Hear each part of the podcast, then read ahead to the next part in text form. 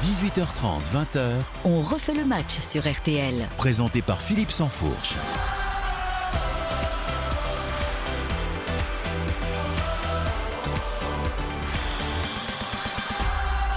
Bonsoir à tous, ravi de vous retrouver comme chaque samedi avec euh, tout le service des sports de RTL pour 4h30 de direct foot jusqu'à 23h. Toute l'équipe de Rick Silvestro euh, vous fera vivre des 20h, notamment l'affiche de la soirée Rennes-Lille, choc de cette 22e journée de Ligue 1. Mais avant cela et jusqu'à 20h, on va refaire le match ce soir avec euh, notamment le procureur Gilles Verdez qui vient de faire euh, son entrée dans, ce studio.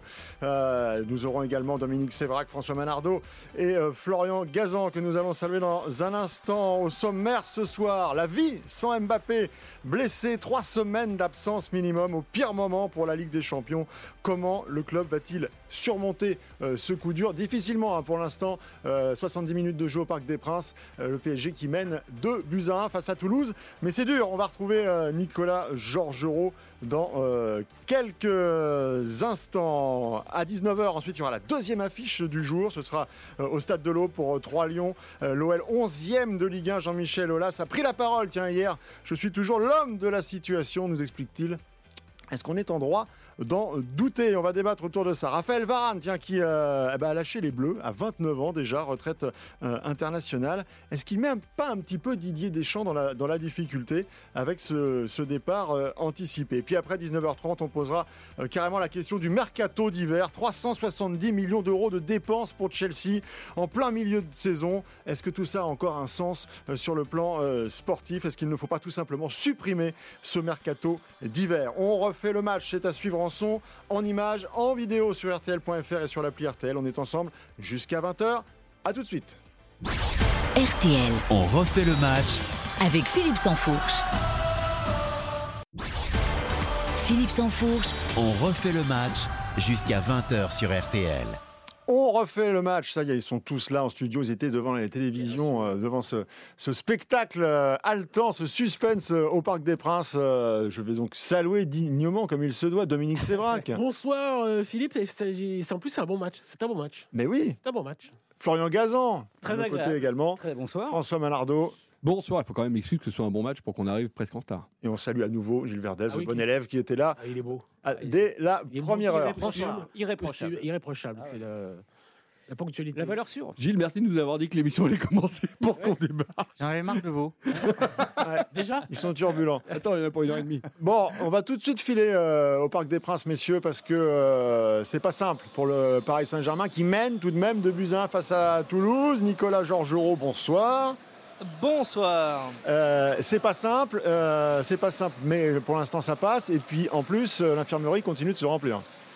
Oui, effectivement, puisque donc dès la dès la 12e minute, eh bien Renato Sanchez a, a laissé sa place euh, touché. Il est sorti euh, en larmes, le, le Portugais, et donc euh, un blessé de plus pour le Paris Saint-Germain, qui ensuite s'est retrouvé mené au score avec d'abord Lionel Messi qui part tout seul, qui va frapper. C'est au-dessus de la barre transversale. Frappe enroulée euh, pied gauche, il n'a pas réussi à attraper le cadre. Toujours 2-1 donc pour le PSG face à Toulouse à un quart d'heure de, la fin. Le, TFC grâce à, à Van Den Bomen sur euh, coup franc euh, qui a ouvert le score à la, à la 20e. Et puis euh, l'égalisation est venue d'Akimi d'un un très beau but, une très belle frappe enroulée dans le petit filet sur son pied gauche à la 38e. Il a marqué son quatrième but de, la saison. Et puis ensuite en seconde période, Messi frappe sèche, entrée de surface de réparation au ras du poteau de, Dupé pour le 2 buts à 1. Et tout à l'heure même euh, Vitinha a eu l'occasion pour les Parisiens de faire le break et d'être à, à 3-1. Mais il a vraiment voulu se mettre sur son pied droit au lieu de frapper du gauche. Et donc le ballon a été euh, contré. On fait entrer en jeu euh, Bernat et Zahir Emery pour cette fin de, fin de match, 14 minutes. Les Toulousains encore ont du mal à, à s'approcher du but de, de, de Donnarumma, mais euh, toujours 2-1 et ils ont toujours possibilité, les Toulousains, d'égaliser dans cette rencontre ici au Parc des Princes. Alors Nicolas, vous intervenez évidemment à, à chaque instant euh, dès qu'il se passe quelque chose dans, dans la rencontre. Euh, on va évidemment attaquer longuement le débat sur euh, le Paris Saint-Germain cette fin de saison qui se profile euh, avec le plus de difficultés possible à l'instant T, avec un Kylian Mbappé qui se blesse au pire des moments, trois semaines, mais ça c'est sur le papier. Après, il faut qu'il il faut qu'il retrouve le rythme. Euh, on va, on, on va conclure, on, prendra les paris pour savoir où en sera le Paris Saint-Germain dans, dans un mois. En Ligue des Champions, en Ligue 1 et en Coupe de France. Ce sera la conclusion du débat. Pour le moment, on va brosser un petit peu les, les questions qui se posent. La première des questions, déjà, c'est cette blessure de Kylian Mbappé. Est-ce qu'elle était évitable? Est-ce que c'est la faute à pas de chance? Ou est-ce qu'il y a peut-être eu dans la gestion de Kylian Mbappé, dans son retour, 11 euh, jours seulement de, coupure après la Coupe du Monde il, a rejoué tout de suite, puis il est parti. Il est parti, mais pas pour se reposer. On l'a vu aux États-Unis quand il est revenu. Il y a eu un voyage euh, en Arabie Saoudite, et puis il a joué beaucoup de matchs. Il a joué contre euh, pays de Cassel en Coupe de France, 90 minutes. Est-ce que tout ça était bien nécessaire? Je vous propose d'écouter ce qu'en pense Christophe Galtier, l'entraîneur du, du Paris Saint-Germain, et on fera le point à la suite de ça. Je pense que nous avons pris beaucoup de précautions pour le retour de, Kylian. Il est revenu progressivement sur des matchs qui n'étaient pas, où il n'y avait pas une énorme intensité pour euh, retrouver à la fois du rythme et euh, ses repères avec l'équipe. Je ne pense pas que Kylian euh, ait trop joué et est-ce que c'était évitable? À partir du moment où vous jouez, il y a toujours une part de risque. Alors, on se doute bien qu'évidemment, Christophe Galtier euh, ne va pas remettre en, question le programme qu'il a lui-même édicté, mais est-ce que, est que la question se pose, tout simplement, ou pas, Gilles Verdez? Oui, pour moi, elle se pose. Alors, bon, le, premier élément, c'est le calendrier fou. Vous mettez une Coupe du Monde au milieu d'une saison, c'est de la folie pure. OK, une fois qu'on a dit ça, le boss, c'est Mbappé. Et Mbappé, lui, il veut jouer, battre les records, euh, servir l'équipe, effacer la déception de la finale perdue. Donc, il dit, je rejoue très, très vite. Le problème, c'est qu'il n'y a pas d'autorité face à lui pour lui dire non, euh, c'est mieux de couper, euh, on n'a pas besoin de toi pendant un mois, etc. Mais ça, personne peut lui dire parce que c'est lui le boss. Donc là, on est quand même, moi, je n'incrimine pas du tout Mbappé, mais quelqu'un devrait pouvoir lui dire, c'est peut-être pas raisonnable. Or, au PSG, personne ne peut lui dire ça. Alors, si c'est la thèse de Gilles, ça, ne marche pas parce que, en fait, Cristiano Ronaldo, Messi, Neymar, toutes les stars qu'on a connu ou qu'on connaît dans l'histoire du football, personne n'a jamais réussi à leur dire quoi que ce soit. Euh, ah, mais si s'est arrêté un peu plus. Ni, ni Carlo Ancelotti, ni euh, Tata Martino à Barcelone, ni euh, Zinedine Zidane quand il manageait ces stars-là. Non, c'est compliqué de savoir. évidemment que le PSG a du mal faire quelque chose. Moi, je vois la tournée de trois, trois, jours, par exemple, au Qatar et en Arabie Saoudite, qui me paraît complètement débile. Je vois pas euh, en janvier avec une différence de température, avec un voyage euh, de 7 heures. Alors certes, il voyage pas dans les mêmes conditions que, que, vous et moi, Philippe. Oui, mais quand même mais quand même, mais quand même, ça fait des décalages horaires, ça fait des jet lag, ça fait des, des, des changements de continent, ça fait des matchs banania euh, à 15 millions d'euros euh, qui sont qui sont pas utiles. Je pense que la Coupe du Monde a, en, partie euh, abîmé la saison du Paris Saint-Germain. Je vois que Neymar, parce qu'on parle d'Mbappé parce qu'il il est blessé, mais Neymar, vous avez vu que cette semaine, on va, on va en reparler. un match. De, ils, ils sont allés à Montpellier, ils sont en train de jouer contre Toulouse. Neymar n'était pas disponible ah. cette semaine. Et en plus, il avait une fatigue musculaire après avoir joué contre Reims. Donc le gars, il joue un match par semaine, fatigué, alors qu'il pas, il, revient de la Coupe du Monde. Donc il y, a, un véritable problème concernant Neymar. Là, Mbappé, euh, oui, c'est facile de dire, euh, il, il a pas coupé. Varane n'a pas coupé, Varane n'est pas blessé aujourd'hui. Euh, même profil de joueur, Dominique. Non, mais, ah oui, mais donc, donc Varane a 29 ans, euh, Mbappé a 24 ans. Donc on, pourrait, on, aurait pu croire. Lui, il a coupé 13 jours. Il est parti aux États-Unis, au Maroc, parce qu'on a vu ça sur les réseaux sociaux. Mais tous ceux qui ont coupé sont aussi partis. Euh, plus exposés contre l'attaquant. Bon, on peut, on peut aussi partir du principe que ça arrive. Il n'y a pas forcément une explication sur une mauvaise gestion. Là, là, c'est quand même consécutif à un coup sur le genou, ensuite dans la foulée, la cuisse. Donc peut-être c'est en se réceptionnant. Je veux dire, il n'y a pas un joueur qui ne se blesse pas sur une saison et il n'y a pas toujours forcément une explication. On peut les chercher, mais ça peut aussi la, la faute à la faute à pas de chance. C'est le principe du, football. Donc euh, pourquoi euh, forcément toujours vouloir se dire ça a été mal Parce que les spécialistes disent Flo que on se blesse pas par hasard. C'est ça que disent les, les, préparateurs. les... À, ce, sujet, parce que on est tous sensibilisés à, par rapport au domaine médical, par rapport à nos expériences professionnelles, mais il n'y a pas un tout bib hein, autour de, de, la table. Quand tu travailles avec des joueurs, ah oui, oui, mais bon, on va arrêter, on va faire débat. Quand, quand tu arrives avec les joueurs, quand tu bosses avec les joueurs, ils veulent tous tout jouer, tout le temps. Ils sont obsédés par ça.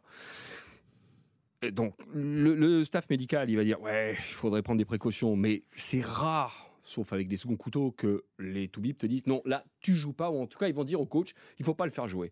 Quand c'est les stars, il y a deux choses. Tu vas dire attention, là, on arrive presque sur l'alerte rouge. Mais après, le joueur, il vient te dire, comme on l'a vu avec Kylian Mbappé, qui revient très très tôt après la Coupe on est tous surpris, qui vient dire, moi j'ai besoin de rejouer. Et ces joueurs-là, qui sont des joueurs qui te font gagner, tu vas aussi te poser la question, médicalement parlant, que psychologiquement, ils ont peut-être besoin de se remettre très vite en selle. Et tu joues toujours sur cette corde raide avec les joueurs. Le mental et ce que les tests médicaux te donnent. Et c'est très très compliqué pour un Toubib à ce moment-là de faire passer le message au coach parce que le coach, il en a besoin, le club, il en a besoin. Et Toubib, tu as une responsabilité. Moi, je, voudrais, je, voudrais, quand même répondre à Dominique tout à l'heure qui disait que le problème vient peut-être de cette courte escapade euh, au Qatar, en Arabie, etc., à cause des températures.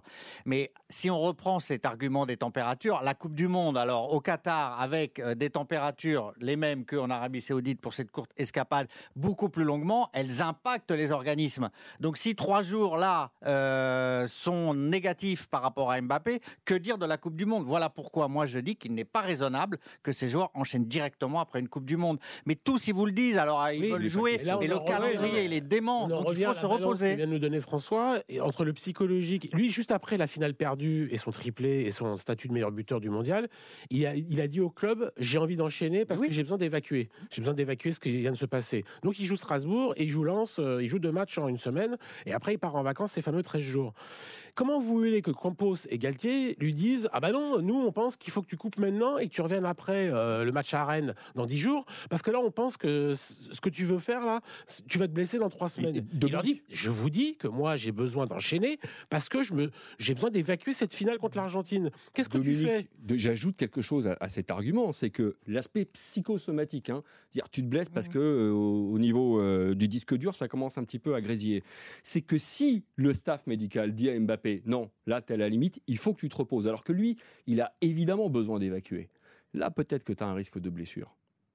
Plus, plus, plus clair, peut-être pour tout le monde. Ah ouais, si on le fait pas jouer et qu'il rumine et qu'il rumine, là, il va peut-être se péter. Après, Philippe, juste sur une précision, parce qu'il y a eu un communiqué médical que même euh, Nagelsmann euh, remet un peu en cause. Euh, L'entraîneur du Bayern. Ce qui, ouais, ce qui se dit en interne, c'est qu'ils ont donné l'estimation la plus haute c'est trois semaines théoriques pour la lésion, mais la lésion qu'il a, euh, qu'il a contractée à Montpellier, elle n'est pas, elle est pas très très grave. Hmm. Et puis on connaît aussi le garçon. Ça ne veut pas dire que contre Monaco samedi prochain, il sera sur le terrain et quelques jours avant le Bayern et, que, ou alors qu'il va revenir contre le Bayern et qui sera, euh, il pourra accélérer, faire des sprints à haute intensité. Mais il y a une toute petite chance encore aujourd'hui.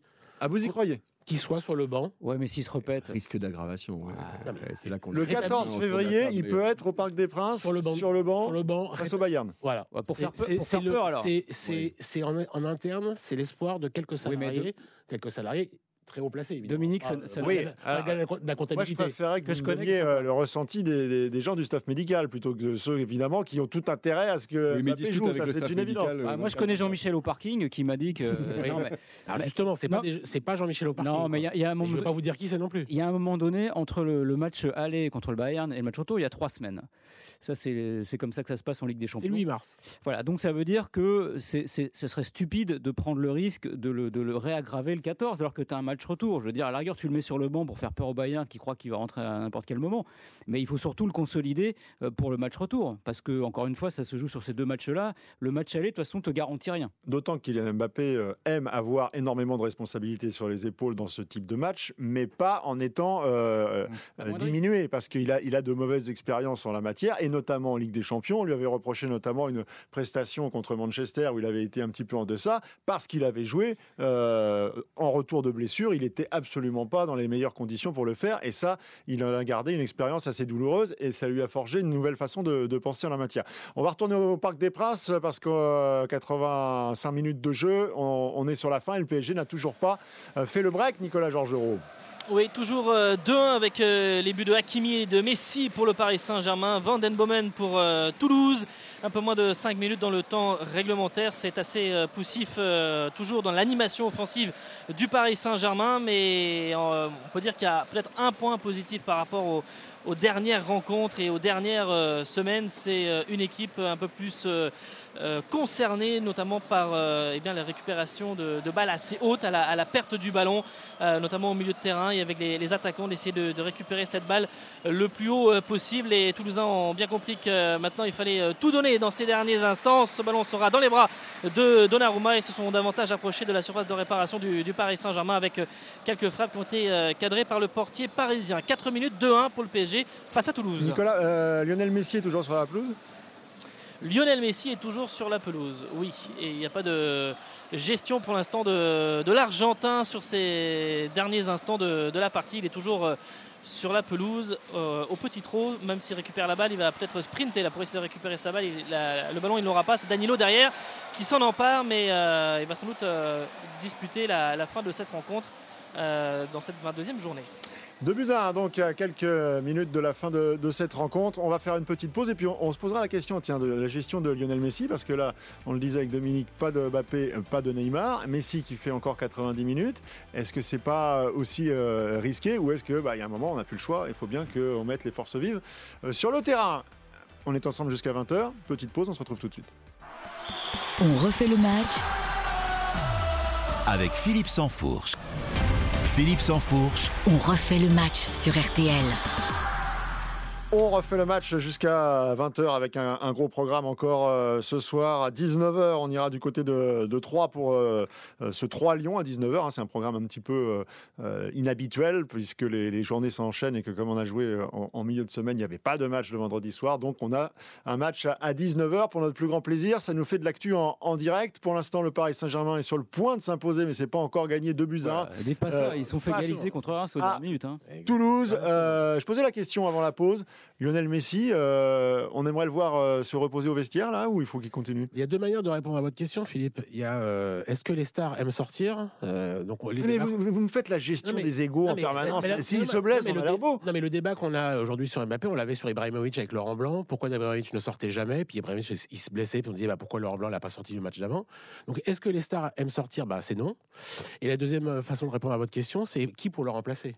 Ce soir, je vois un Hugo Ekitike qui me fait mal à l'esprit. Il vient de sortir. Il, vient de sortir ouais. il est affreux. C'est un joueur qui. Ne... C'est un des plus mauvais attaquants que j'ai vu dans ma vie. Oh, T'exagères. L'âge qu'il a. Il est jeune. Aucun appel tranchant, aucune façon de, aucune déviation possible. Il ne pèse jamais. Il ne se... Ses déplacements sont mauvais. Donc, si pour mettre qui Carlos Soler, transparent encore ce soir. Hugo Ekitike, pour moi, il n'existe pas dans le game. Vous voulez mettre qui en fait? Sarabia. Contre il... Munich? Il est, il est plus là. Une pièce sur Zahir. Mais vous voulez mettre qui à la place de Messi euh, parce que Alors, Messi met des buts, Messi. il fait des passes décisives. Vous voulez mettre qui au PSG offensivement qui peut faire ça? Hakim Ziyech n'est pas venu euh, lundi, mardi soir. Vous voulez mettre qui? Il y a personne en fait.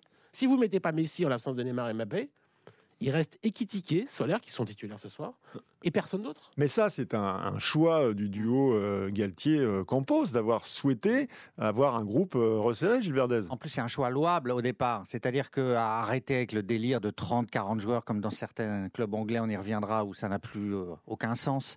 arrêter avec l'inflation due au fair play financier, des investissements, etc. Restreindre le groupe, moi, je trouvais que c'était une super idée. Après, le problème, c'est que il y a des, de telles insuffisances dans les niveaux individuels de certains joueurs que ça a surpris tout le monde. On ne pouvait pas imaginer qu'il serait si mauvais. C'est ça le, le, problème. Et si vous mettez pas Messi, c'est vraiment le désert. Là, je rejoins Dominique. Mais là où je ne rejoins pas Dominique, c'est quand il dit oui, Messi veut jouer, euh, euh, Mbappé veut jouer.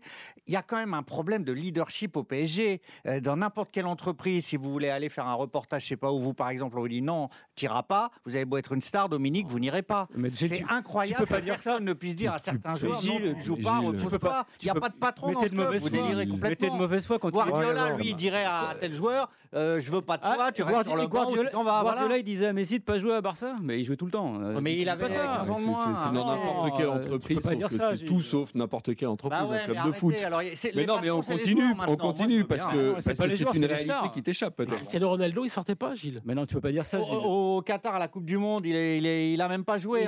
Mais il était fumé. Il a 37 ans. Oui, fumé, ça me fait des joueurs. arrange, ils ont le droit de jouer. Quand il était c'est le crépuscule, là, c'est les derniers feux, Cristiano Ronaldo. T'as remarqué qu'il joue même plus dans un championnat de haut niveau. Il joue en Arabie Saoudite. C'est une blague. Il est là-bas pour l'argent, il a le droit, mais ne me dit pas qu'il joue au haut niveau. Pas un problème de la carrière de, Cristiano Ronaldo est terminée. La vraie carrière de Cristiano Ronaldo, Manchester, euh, le Real Madrid, il ne sortait jamais. Okay, mais donc il n'y a pas de patron au PSG, il n'y a pas de patron au PSG. Il n'y a pas mais, de patron. Il a, un patron à la Juve, il y a un patron au Real, il ne sortait jamais. La Juventus, il ne sortait pas. C'est une question de, d'autorité. C'est pas une question Mais non, mais c'est que les stars, les principaux actifs, c'est les joueurs, et quand dans ces actifs, tu as des méga stars. Euh, S'ils partent euh, prendre 12 millions en Arabie Saoudite, c'est pas parce qu'ils ont le maillot du PSG, parce qu'il y a Messi, Neymar et Mbappé, point final. C'est eux les patrons. Après, tu dois composer avec, avec eux. C'est pour ça que quand on cite Guardiola, Guardiola, sa première qualité, c'est que c'est un manager hors pair. Bah voilà. Mais oui, mais un manager hors pair, un manager, c'est pas quelqu'un qui tape du poing sur la table dès qu'il va y avoir Oui, un joueur qui va faire un caprice. C'est surtout un manager hors pair parce qu'à partir du moment où il a eu les moyens de façonner l'équipe qu'il voulait, il n'a pas, euh, il a pas pris de méga stars, il a pris des joueurs qui pouvaient euh, driver comme il voulait. Et C'est De Bruyne, je pense, qui gueule un peu moins. effectivement, sportif n'est pas, effectivement, et- euh, Ah, pas exactement City la même. pas du tout la même obsession euh, de la Ligue des Oui. Champions que le Qatar. Euh, le- le- L'actionnaire euh, euh, Abu Dhabi euh, n'a pas du tout la même relation à l'impatience que le Qatar vis-à-vis de Ancelotti, euh, Ancelotti qui a été viré très vite. Enfin, il n'a pas été viré, il est parti au Real, mais il, était virable euh, toutes les semaines selon le Qatar, vis-à-vis de Laurent Blanc, vis-à-vis de Unai Emery, vis-à-vis de Tourelle, vis-à-vis de Pochettino. Guardiola, en Oui. guillemets, il Oui, gagne pas la Ligue des Champions pour l'instant. Il gagne beaucoup de championnats anglais et on lui laisse travailler, on le laisse recruter, on le laisse faire son petit business. reste, raison-. On va retourner au, Parc des. Princes parce que ça, ça chauffe et c'est les derniers instants de la rencontre. Nicolas Georgerot.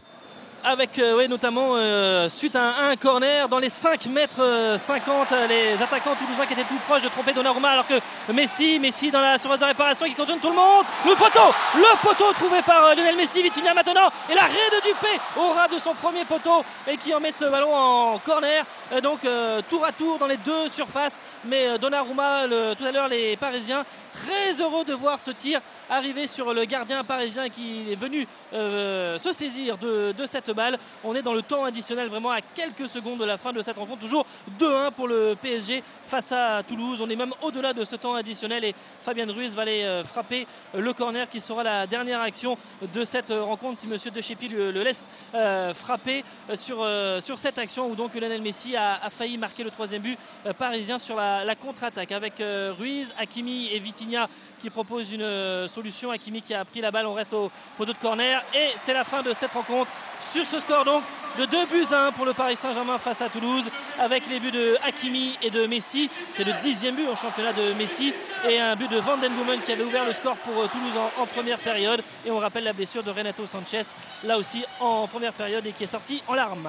Merci beaucoup Nicolas Georgerot. 18e poteau, Euh, bon, C'était pas flamboyant, ça a été dur jusqu'au bout, un peu comme à, à Montpellier euh, cette semaine, mais ça fait quand même 6 points pour le Paris justement, c'est la réponse à la question Messi. Parce que si Messi joue pas à Montpellier, si Messi joue pas ce soir, il n'y a pas 6 points pour le PSG. Euh, il fait gagner le match à Montpellier. Là, c'est lui qui, qui donne le 2-1. Ça fait 6 points. Donc euh, voilà, la, la- la question, elle est vite répondue.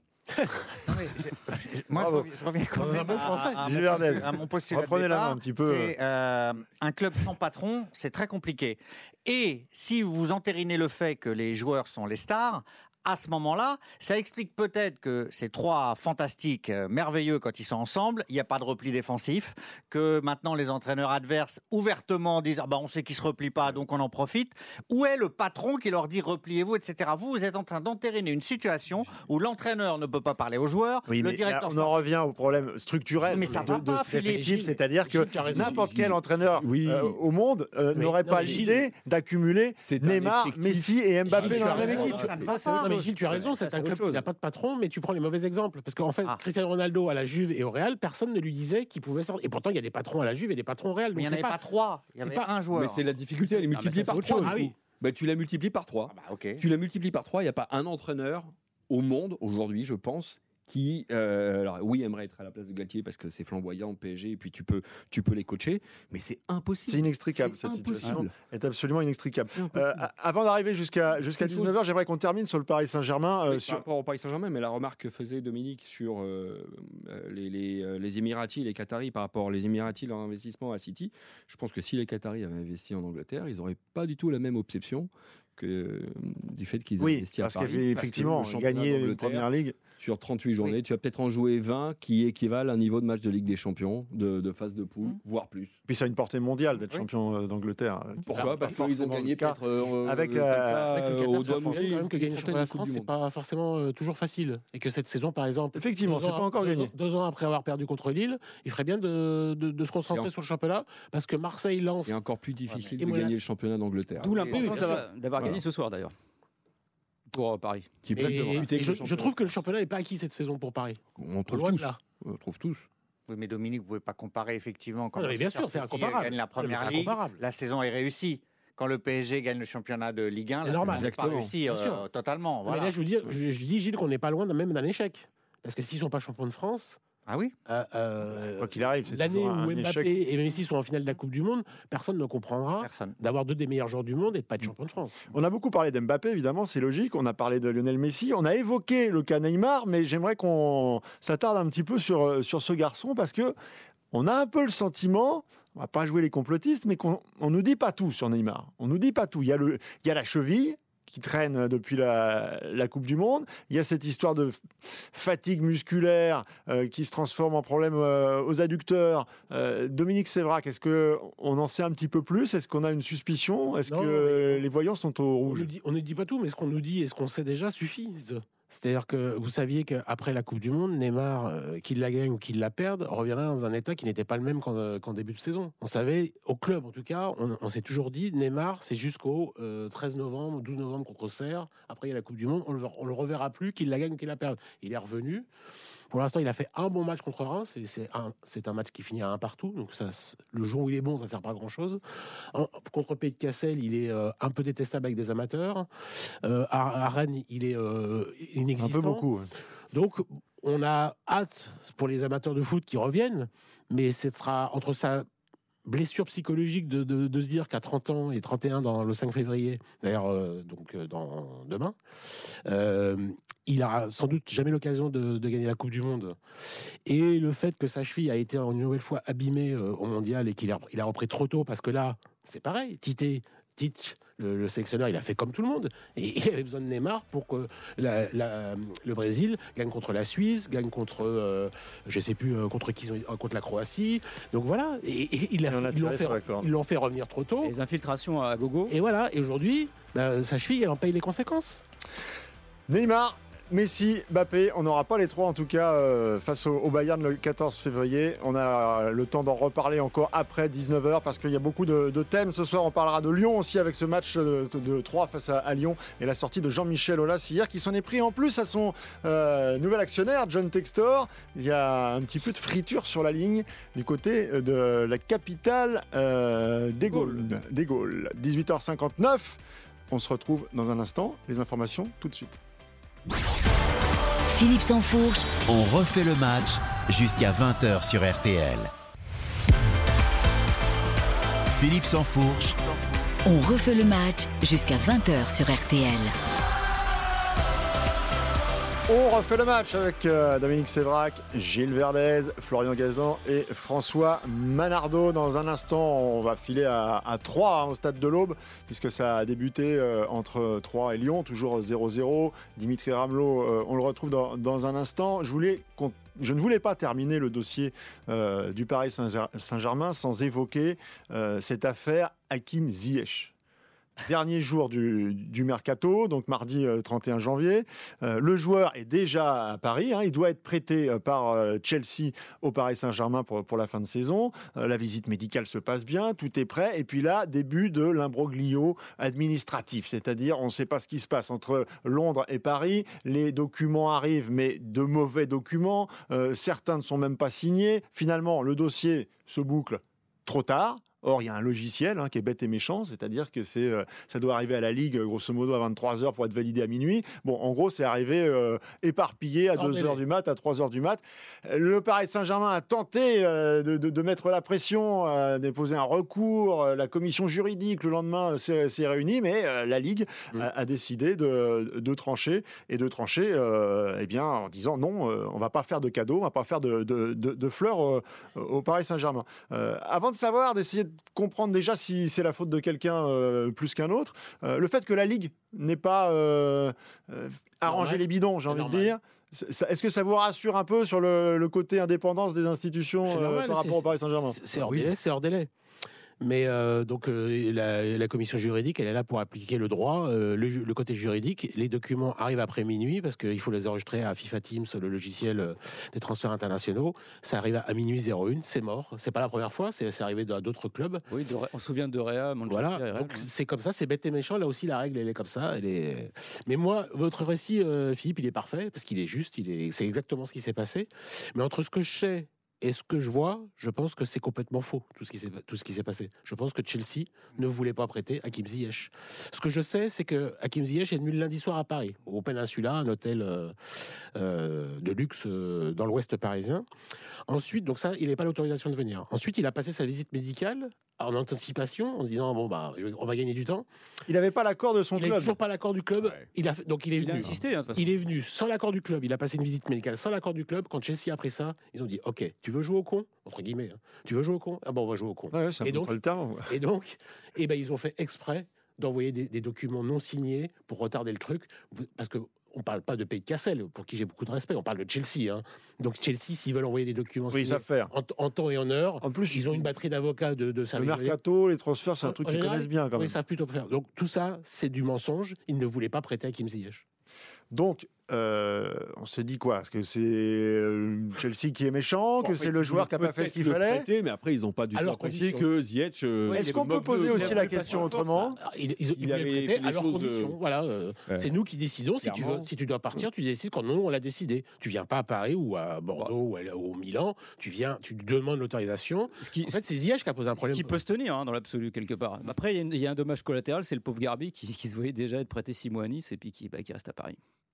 Oui, alors il faut rappeler Oui. le. Oui, parce qu'en fait, si. Ziyech- arrivé à Paris, le petit Garbi était prêté euh, à Nice, euh, ce qui aurait été très bien pour lui, pour qu'il ait du temps de jeu et en accumule, comme, comme Carrick est parti à Lorient. Et du coup, bah, ils ont retenu euh, Garbi, en fait, c'est les, les dominos. Quoi.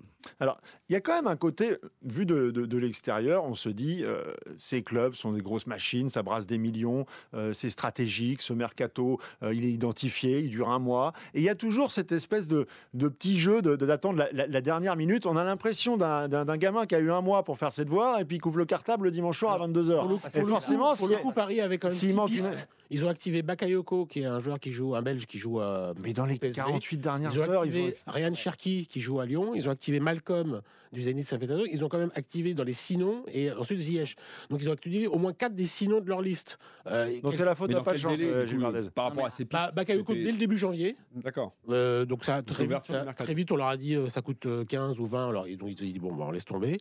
Ensuite Cherki, vous avez vu que Lyon a, Pas, a pas voulu. donc voilà, pas voulu. Mhm. Malcolm, il y a eu un problème sur le prêt. euh, Paris voulait un prêt, euh, le Zénith voulait forcément de l'argent. Parce que le PSG, quand ils arrivent, eux, ils savent pas quel faire financer les autres clubs. Eux, ils disent ah bah, c'est le PSG, on va leur demander euh, 20, 30, 40. Sauf que le PSG aujourd'hui, ils veulent des prêts parce qu'ils ont plus un rond. Bah, ils les ont les ronds, mais ils peuvent pas vis-à-vis du fair play financier se mettre en danger. Donc ils demandent des prêts à tout le monde. Bah, les clubs, euh, les prêts, ça les intéresse pas. Ils ont le joueur en moins, ils payent plus le salaire, mais ils ont, mais ils ont pas d'argent, donc ça, ça, ça les intéresse pas grandement. Quoi. C'est aussi pour ça que Chelsea, avoir un prêt gratuit de Ziyech, même si ça, il payait plus son salaire, qui doit être, je sais pas, entre 600 et 800 000 euros par mois, Hmm. maximum. Bon, vu ce qu'ils ont dépensé au mercato, je pense qu'ils sont pas trop regardés Voilà. en ce moment sur l'argent. Ouais. Donc, mais le fait qu'il n'y ait pas d'argent en, en jeu, bah, ça les intéresse moins. Je voulais donner la parole à- Gilles Verdez. Donc, donc, en fait, si, si on écoute Dominique, c'est pas un fiasco cette histoire Ziyech. Si, si, c'est un fiasco, un triple fiasco. Mais après, c'est à qui la responsabilité du fiasco? C'est ridicule euh, pour euh, le PSG qui mise sur un joueur qui ne vient pas. Euh, effectivement, Chelsea joue les pères fouettards Ziyech, qui lui-même vient, euh, selon Dominique, et c'est certainement vrai, à coup sûr, sans autorisation. C'est un triple fiasco. Mais on y reviendra, c'est le fiasco de ce mercato d'hiver. Et aussi, pourquoi tout se fait à la dernière minute? Parce que, en fait, euh, à chaque euh, transfert ou prêt de fin de mercato, vous avez la commission d'agents qui augmente de 20%, donc il faut la baisser. C'est des petits arrangements entre amis, tous ces trucs-là. Ça fait effectivement des circulations d'argent. Il y a des intermédiaires qui se greffent au dernier moment. Il y a, des commissions que le club ne veut pas verser parce qu'il se demande à qui il les verse.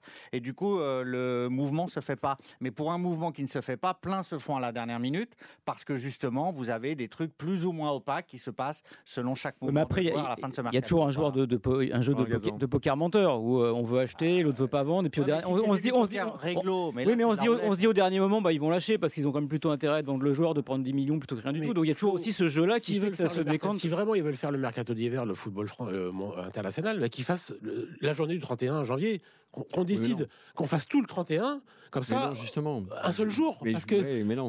il se passe quasiment rien pendant trois semaines, et la- les trois derniers jours, ça part en Bah, il cacahuète. s'est passé Il des se trucs passe quand même. des choses, mais c'est la face cachée de l'iceberg. Oui, Parce que par rapport à la métaphore des, des devoirs où tu t'y prends à la dernière seconde, oui, il y a les transferts où ils s'y prennent à la dernière seconde, mais il y a aussi des bras de fer qui durent assez longtemps.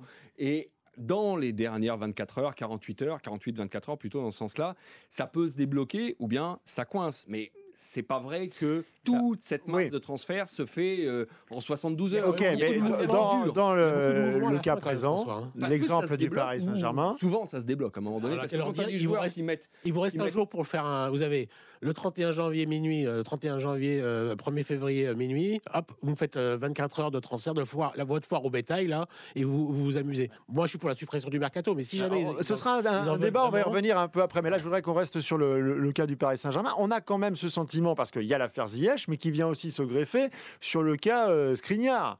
Bah, Là, parler, le mais- Paris Saint-Germain, depuis euh, six mois, sait qu'il a besoin d'un défenseur central. On a l'impression qu'il n'y a que Skriniar qui existe au monde. Et donc, le Paris Saint-Germain se retrouve finalement sans Ouais, défenseur par exemple, et sur un fil Oui, mais à, ne pas savoir Ils quoi ont faire été avec sur ce- Badiachil qui est parti euh, pour Chelsea finalement. Combien ils l'ont pris de Chelsea? 40 millions. Bah, c'est- c'est pas- Et il a signé 27 ans et demi, je crois. Et c'est- Contre le contrat cet, argent-là, Paris, l'a pas. Là, il l'a. Ah, mais- Encore une fois, il l'a. Évidemment que le Qatar a l'argent, mais il l'a pas au, au regard du fair play financier. Donc là, qu'est-ce qu'ils ont dit? Skriniar, il s'est déjà mis d'accord. Il arrive le 1er juillet au Paris Saint-Germain. Gratuit. Gratos.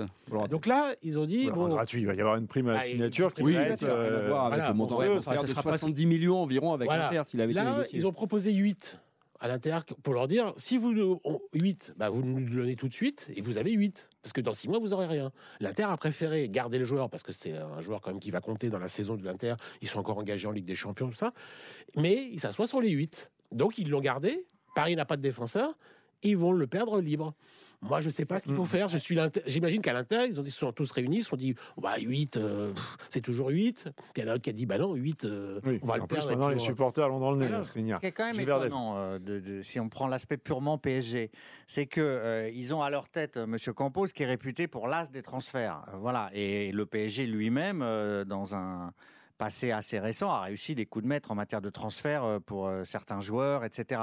Mais là, vous avez donc euh, Monsieur Campos qui normalement est censé avoir le meilleur réseau du monde. On reprochait à Leonardo d'avoir un réseau avec des agents qui l'intéressaient, surtout autour de l'Italie, etc. Lui, il a normalement tout le monde dans sa poche. Et puis finalement, bah, ça se passe pas très bien. C'est ça qui choque et qui heurte, quoi. Et même si effectivement c'est pas de leur responsabilité, Ziyech, bah, qui se fasse avoir comme ça, qui mise sur un joueur qui ne vient pas, qui disent Skriniar oui et puis non, je trouve que ça dénote quand même un certain, entre guillemets, avec tout le respect, un amateurisme que l'on ne présupposait pas, c'est Monsieur Campos. truc- a- On le découvre amateur à Paris, c'est Il y a ça qui est drôle. il y a Ouais, mais si l'amateurisme. il y a Il y a eu un- souci avec Antero Henrique, et tout le monde le sait, ça a été mis sur la place publique par le PSG d'ailleurs en septembre. Euh, et, et il avait le dollar, Henrique. Et puis là, sur ce mercato d'hiver, ça n'a pas fonctionné parce qu'il y a Ah, aussi donc, des- euh, qui est le responsable alors mais Gilles, qu'est-ce que tu- face- Oui, mais tu as une négo dans une négo, elle n'est pas forcément. Qu'est-ce que tu veux faire si le portefeuille, si le portefeuille il est vide, tu, peux t'appeler oublies, Campos, Leonardo ou qui tu veux ou Monchi, euh, tu peux pas acheter de joueur. Je veux Il y a dire. un truc que tu oublies, Gilles, c'est que Campos, il n'a pas la signature. Il faut qu'il en réfère à quelqu'un qui l'a et qui a le pouvoir, qui s'appelle Nasser Al-Khelaifi. Oui. Et donc, le pouvoir très centralisé et qui dépend d'une personne qui n'est pas toujours joignable, qui est pas toujours. qui lui-même doit en référer à l'actionnaire pour avoir. Donc, c'est une décision. Ah, mais, mais moi, je Campos, croyais qu'il devait revenir dans le jeu, être là tous les jours au bureau. euh, Ah, Nasser ben, ça, c'est ce qui nous avait ça, été vendu, ça. alors après, nous, Hein me glorifier Leonardo Bon. qui a fait venir Non, Viginaldoum. c'est pas glorifié. Hein. Bah, Allez. qui a fait venir. Dominique Sévrac. Qui a, qui a fait Vous venir entendez Donnarumma et qui oblige Navas à partir à. Nottingham Forest. Mais Et on a pas glorifié. PSG, le PSG. Dit, on reprochait à Leonardo Oui, des choses.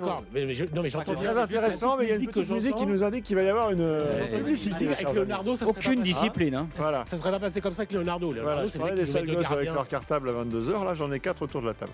19h16. À tout de suite sur RTL. RTL, On refait le match avec Philippe Sansfourche. On refait le match avec Philippe Sansfourche. On refait le match jusqu'à 20h. Je vous rappelle que le Paris Saint-Germain a battu euh, Toulouse de 1 en ouverture de cette 22e journée de euh, Ligue 1. Euh, depuis 19h maintenant, l'Olympique lyonnais est en déplacement à, à 3. les Lyonnais qui sont dans le ventre mou hein, de, ce classement 10e de Ligue 1 euh, sur la pelouse de 3 qui est 16e. Et tout ça se passe sous les yeux de Dimitri Ramelot. Bonsoir Dimitri. Bonsoir les amis, 18 minutes ici au Stade de l'Aube, 0-0 entre les deux équipes, une entame de match plutôt pour les Troyens, plusieurs petits frissons hein, sur le but d'Anthony Lopez et puis depuis quelques minutes la tendance est un petit peu inversée avec des Lyonnais qui insistent, qui passent notamment beaucoup sur les côtés. On a vu Ryan Cherki récupérer un, ballon dans la surface de réparation qui a tenté de, de slalomer, de déborder le gardien pour marquer mais ça n'a pas fonctionné. C'est un match plutôt, plutôt agréable pour l'instant signalé qu'un Minsa qu'on pouvait imaginer en attaque et sur le banc du côté de l'Olympique lyonnais. Merci beaucoup Dimitri Ramelot. On revient vers vous euh, évidemment dès qu'il se passe euh, quelque chose. S'il se passe quelque chose, parce qu'avec l'Olympique lyonnais, on a l'impression d'un navire, d'un paquebot euh, des années 2000 qui est en train gentiment de, de, couler à pic. J'ai envie de dire, pas dans une indifférence générale, mais ça fait plus. on n'a pas débuté l'émission sur, sur l'Olympique lyonnais aujourd'hui. Alors que l'Olympique lyonnais fait, je regardais la statistique chez nos amis de l'équipe ce matin, son pire début de saison du 21e siècle, égalité je crois que 2015, euh, c'est-à-dire 21 points. Euh, ouais, euh, le déclassement, il a pas d'aujourd'hui, Philippe. Ils sont pas qualifiés en Coupe d'Europe cette saison. C'était une des premières fois depuis très très longtemps.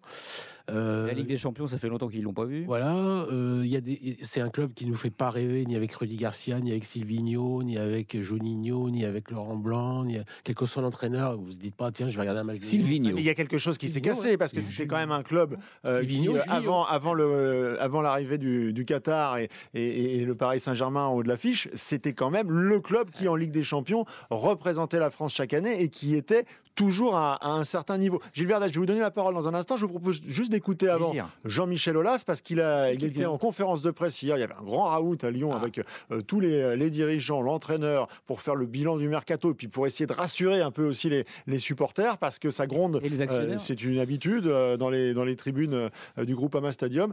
Et Jean-Michel Aulas nous a fait du, du Jean-Michel Aulas. Écoutez-le, il a, il a des comparaisons qui sont un petit peu osées ou, ou pas d'ailleurs. C'est vrai aussi que Liverpool en ce moment euh, est 9e. Il arrive dans le cycle d'un club comme, le nôtre d'avoir euh, une mauvaise performance. L'émergence des réseaux sociaux fait que euh, il se dit aussi des choses qui sont pas recevables. Pourquoi on aurait réussi pendant 25 ans à faire en sorte d'être tout en haut et puis on serait devenu bête d'un seul coup? Et ceux qui n'ont pas d'expérience deviendraient à l'inverse beaucoup plus intelligents. Donc je tiens la barre très fort. J'ai la certitude de faire du bon travail. Qui mieux que moi-même peut savoir ce qu'il faut faire pour retrouver le plus haut niveau? Alors qui, Gilles Verdez? Bon, alors déjà, euh, vous parliez de, la déliquescence lyonnaise. Quand on regarde là contre Troyes la composition de l'équipe de Lyon, c'est extrêmement médiocre c'est une attaque en bois, euh, une défense en bois, euh, un milieu de terrain assez moyen et en attaque, euh, voilà, encore faudrait-il des joueurs qui soient motivés. Donc c'est très faible sportivement. Donc ce qui nous intéresse, c'est la coulisse. Et effectivement, c'est pas un hasard. Vous passez l'extrait de Jean-Michel Aulas, qui est très fort. Et là, boum, il tape quand même, même s'il euh, s'en défend après euh, sur euh, Monsieur Textor, en lui disant je tiens la barre fermement, genre c'est moi le patron, etc. Et Textor, tiens, c'est prends ça dans la tête.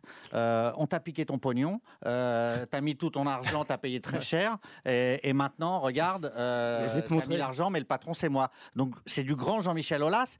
J'ai peur quand même qu'il n'aille pas au bout des trois ans défini avec Monsieur Textor, parce que la cohabitation me semble délicate. Mais une chose que reconnaîtra pas Jean-Michel c'est parce que la déconfiture, comme on l'a dit, ça date pas de l'arrivée de Textor. C'est euh, le, enfin, le mot départ me vient à l'esprit, mais il doit y en avoir un plus, plus indiqué. C'est la perte, pardon, voilà, de Gérard Rouillet comme conseiller. Oui, bien sûr. Et Bernard Lacombe qui s'est euh, qui s'est retiré des affaires. Je pense qu'ils jouaient un peu plus que des rôles de garde-fou autour de l'As et qu'ils étaient des piliers aussi de ces stratégies lyonnaises qui a qui a fait feu de tout bois. Et tu l'as rappelé, euh, Philippe, l'OL était craint sur la scène européenne pas pour gagner la Ligue des Champions, certes, mais c'était un club qui était respecté et craint. Qui passait la première phase euh, chaque année, huitième, quart de finale. Donc euh, Olas, il se retrouve peut-être un peu trop mettre à bord avec en plus un actionnaire maintenant qui et puis des, mauvais choix après euh, oui et des mauvais choix le monde, euh, Bruno Chéroux qui remplace euh, Florian Maurice. Pourquoi Florian Maurice n'est pas resté?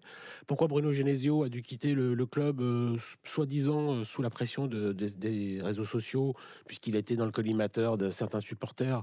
Or, je crois que Bruno Genesio, c'est un entraîneur qui fait plutôt bien jouer ses équipes. Là, à Rennes, c'est plutôt pas mal depuis qu'il y est. donc, pourquoi c'est un pur lyonnais? Il a perdu la main, Jean-Michel? Jean-Michel Aulas Il a Non, pu le. mais, je- moi, moi, je pense que le, le En mal, raison. le mal remonte euh, du jour où le Qatar est arrivé en fait euh, à Paris.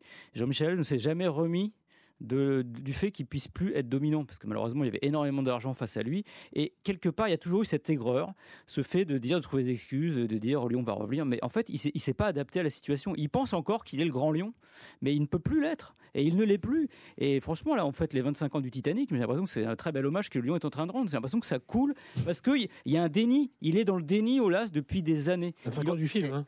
Non, mais oui, du film. du film, oui, Ouais, pas- du de- film, pas de- ouais, quand même. Et il est, dans- il est dans le déni de cette situation et il n'a pas su s'adapter, se dire ok, bon voilà, le PSG est dominant, maintenant on va arrêter, on va partir ailleurs. Et il est encore dans cette aigreur. Et euh, Verdez. je suis assez d'accord, et d'où le fait de s'en remettre à M. Textor et à ses millions, euh, etc. Euh, Textor, qui est un amateur dans le milieu du football, euh, dont on n'a pas une idée extrêmement précise de l'origine des fonds. Enfin, voilà. Euh, je voudrais pas être diffamatoire, mais euh, on se demande de- d'où ça vient, etc. Vas-y, Donc, continue, tu vas Tu donnes assez en ce moment. Non, non, mais Continue une phrase, tu vas, tu vas réussir Effectivement, effectivement, faut que tu, C'est- tu réduises c'est la voilure. T'es au bord de la de- falaise, C'est hein. une sorte d'aventurier de la finance. Très doué. Voilà, un aventurier très Ah, doué de la finance. aventuriers de la Et- finance. Et, moi, je comprends pas euh, cette, euh, ce mariage entre euh, ce monsieur et Lyon, qui était très structuré, etc. Et pour que Lyon s'en remette à lui, c'est que ça va vraiment très Oui, mal. après, sans on, aller, on euh, rappelle euh, les circonstances. hein. Jean-Michel Aulas n'a pas non plus euh, précisément choisi le, le timing. C'est aussi Oui. les actionnaires, euh, Oui. euh, à la fois euh, chinois et M. Sédou, qui sont sortis euh, un peu de manière abrupte. Et il a fallu trouver aussi une, une solution. Mais ça euh, peut Sans aller sur le terrain de, de Gilles sur l'origine des fonds de M. Textor que je ne connais pas, je pense que non celui qui a besoin des, des, ce duo là, celui qui a besoin de l'autre, c'est Textor qui a besoin de l'As. C'est pour ça qu'Olas se permet de faire cette conférence de presse. Parce que Textor aujourd'hui, il débarque, il est parachuté, il a déjà des départs dans d'autres clubs au Brésil, en Belgique, mais les Lyonnais ne le connaissent pas. Celui euh, qui a identifié Lyon et celui qui connaît la maison, celui qui est capable de, de calmer l'environnement, les journalistes, les supporters, euh, les ultras, c'est Jean-Michel Aulas. Donc s'il n'y a pas Jean-Michel Aulas, si Textor était livré à lui-même aujourd'hui, il parle pas français, on ne sait pas d'où il vient, on ne sait pas qui il est. Ah, vous voyez Mais c'est pas dangereux, ça, quand aussi- même, eh parce ben, que Jean-Michel il serait, Aulas. per- il serait il a- perdu avec une équipe, comme le dit Gilles en bois, qui est huitième ou combien Dixième Douzième Combien il est? Dixième. Ah oui, dixième. c'est son dixième. Dixième, et ben Textor, il, il pourrait exploser en six mois. Moi, j'ai déjà vu des actionnaires qui, qui, qui s'en allaient aussi vite qu'ils étaient arrivés. Jean-Michel Aulas, hier, euh, l'intervention a été très longue. hein. Je crois qu'on m'a dit qu'en tout, euh, la, la conférence a dû durer une heure et quart ou une heure vingt. C'est son côté Fidel Castro, ça. Plus Euh, il y a eu un passage sur le bilan du, du mercato où Jean-Michel Aulas a quand même directement égratigné euh, Sur le- la- de numéro 6. sur, sur- sur le fait En fait, qu'effectivement, recruté le numéro 6 en disant Voilà. qu'on a perdu du temps en explorant les pistes voulues par John Textor au Brésil, au Brésil, alors qu'on a en fait, si on avait choisi la piste que euh, Lyon, entre guillemets. Mais ça aussi, le problème des. ça c'est quand même pas le et- qui se euh, lave en famille, là, Oui, sur la on place a parlé du hein. PSG, de Ziyech et de Skriniar et tout ça. Quand vous avez un club détenu au Qatar par un président qui est du Qatar avec un conseiller sportif portugais qui n'a pas la signature et qui doit référer au président euh, qatari qui doit lui-même quand il y a des dilutions comme ça de, de, de- lieux de pouvoir, forcément vous arrivez à avoir des ennuis. On voit bien comment ça fonctionne, Textor. Lui, il a ses réseaux là au Brésil, donc il a repéré un joueur, donc il dit ah on va foncer là-dessus, il active, il dit donc ils sont obligés d'obéir, donc euh, un hiérarque de Lyon va au Brésil tenter le truc, du coup ça ça, euh, altère euh, une piste qui finalement va s'effondrer d'un autre joueur bien meilleur. Donc c'est excusez-moi de l'expression, hein, c'est un bordel gigantesque et c'est pas du tout lyonnais, c'est ça la folie. Donc ça ne peut pas marcher. Il y a une inadéquation entre les deux profils. Donc il y, y aura soit Jean-Michel Aulas dira dans quelques mois je peux pas rester avec ce monsieur, soit ce monsieur effectivement Mais partira. De toute façon, Gilles, un la mariage impossible. La transition, elle durera jamais trois ans. hein. Les- les- bien les- sûr. les trois- on sait bien C'est que c'est garantie financière. Voilà, c'est- on sait bien que dans six mois, Jean-Michel Aulas ou dans un an maximum, il sera plus là. Non, mais de toute façon, c'est- sympa de mettre tout ça sur le dos de ce, ce pauvre monsieur Textor. Mais enfin, en termes de recrutement, euh, les, les derniers mercato lyonnais depuis quelques années, citez-moi un joueur, vous vous êtes dit ah ouais, super bon coup de Joël. Parce que franchement, tous ceux qui sont arrivés ces dernières années, sont- La casette, c'est pas si Paqueta, mal. à part Paqueta, oui. Guimaraes, Guimaraes, euh, d'accord. pas mal, Mais qui aurait mérité un peu plus de Ok, temps. mais Boateng, Fèvre, ils sont tous, tous repartis. Ouais. Donc c'est quand même pas non plus. C'est Là, c'est ils trop ont joué la carte de, taper. de- de faire revenir. euh, La Casette et Tolisso, Voilà, ouais. les gens de- Ouais. du centre de fond. Enfin, les Fleury Dinalo euh, aussi. euh, non, non, mais, Pas jusque-là, non. Non, mais il- Bernard Lacombe. Non mais la casette, il est pas nul. Mais- non, mais c'est pas non plus. Oui, mais c- t'arrives quand même, tu commences à amorcer la pente descendante. c'est le retour des Euh, ex, quoi. Tu vois. enfin, pas- a été Et blessé. puis surtout, il y a une ambiance absolument détestable dans le vestiaire, Ouais, avec des bagarres toutes les semaines, des joueurs qui, qui en viennent aux mains, euh, qui euh, s'insultent euh, ouvertement. Euh, Il y a- il y a- Ça se bagarre moins sur le terrain, c'est dommage. il y a une ambiance qui est absolument euh, terrible dans cette équipe. Et un de- coach qui n'a plus Jean-Luc lyonnais. Et Euh, C'est un club qui a vraiment des problèmes à tous les niveaux. Quoi. Ouais. Et sur la pelouse, c'est pas terrible puisque ce soir, euh, c'est encore du du 0-0 après 27 minutes. On va aller vérifier tout ça avec euh, Dimitri Ramelot au stade de l'Aube. Ouais, la 28e minute, même euh, Philippe au stade de l'Aube, effectivement 0-0. et bah, c'est pas génial. hein, euh, on voit sur la pelouse euh, voilà l'illustration effort, de, ce dont vous discutez depuis 5 minutes. Ah non, mais si je descends, ça va être pire. hein. Euh, non, non, il faut pas que je fasse. Il faut pas il faut pas que j'aille. Merci Philippe. Non, non, c'est vrai que c'est un petit peu compliqué. Il y a eu une bonne séquence là euh, euh, autour du, du quart d'heure de jeu. Ça, ils conservent le ballon, mais on, on sent qu'ils sont parfois un petit peu perdus. Ça manque un petit peu de, de technique, d'idées, et tout simplement, et vous le disiez, de talent. On a perdu l'Olympique lyonnais. Heureusement qu'il y a du talent au micro avec Dimitri Ramelot au stade de Oh, c'est l'Aube gentil. ce soir. Euh, nouvelle pause et on va se retrouver après pour parler bah, bah, de la retraite. C'est à la mode en ce moment. Déjà Euh, Oui. Voilà, et euh, l'âge de la retraite de plus en plus tôt. Hein, il n'est pas dans la tendance, euh, Varane. Raphaël Varane. Il a ses trimestres? Ouais, euh, il- euh, je ne sais pas s'il a ses trimestres, mais en tout bleu. cas, il n'a même pas attendu ses 30 ans pour annoncer sa retraite internationale en bleu. Est-ce que c'est trop tôt? Est-ce qu'on peut lui en vouloir un petit peu? On va... C'est un gentil garçon, mais est-ce qu'il n'a pas mis un petit peu Didier Deschamps dans une situation compliquée, Raphaël Varane? On en parle dans un instant. On est ensemble jusqu'à 20h pour le match et Sandrine le Rousseau, foot jusqu'à 23h avec Eric Silvestro. Philippe Sansfourche, On refait le match jusqu'à 20h sur RTL. Philippe Sansfourche, on refait le match sur RTL.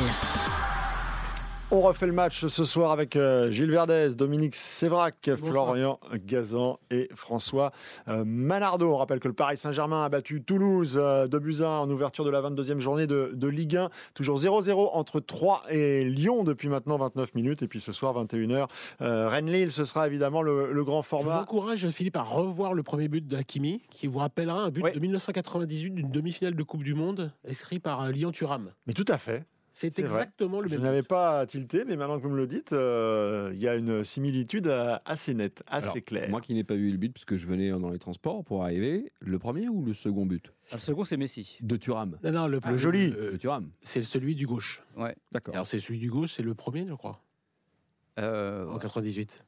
bonne question. Mais il était moins, moins lucarne que celui de Hakimi. hein. Ah, c'est mi-lucarne là. C'est... Ouais, Genre, je, je, je- je voudrais qu'il y ait un montage, les gens savent faire ça sur- en mettant les deux buts au même moment. Je pense qu'on va trouver beaucoup de similitudes. Bon, pas au même stade, mais. Vous m'avez permis de glisser assez facilement sur l'équipe de France.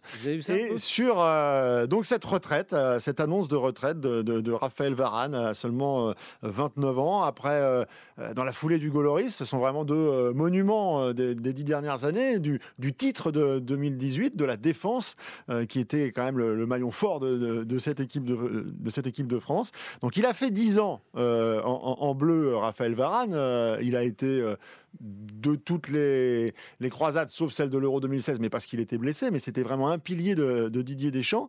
Euh, on a joint Guy Stéphane, l'adjoint de, Didier Deschamps, euh, le sélectionneur adjoint. Je vous propose d'é- d'écouter euh, sa, réaction. Euh, on sent quand même euh, dans, dans sa voix qu'il y a un petit peu de regret de le voir peut-être partir un petit peu tôt. Oui, il prenait de plus en plus d'assurance, prenait de plus en plus de responsabilités. C'est dommage, je trouve dommage personnellement, mais je, je, pense qu'il a, a pris une, une, décision, qu'il a encore une fois mûrement réfléchi et que pour lui c'était le moment. Voilà, Guy Stéphane cette semaine sur RTL qui rajoutait aussi que euh, certes il y avait de la qualité euh, derrière, des joueurs comme euh, Konaté ou Pamecano, m'a même cité euh, Dizazi qui manifestement a marqué des, points pendant cette, cette Coupe du Monde, mais, mais Guy Stéphane qui rajoutait aussi attention.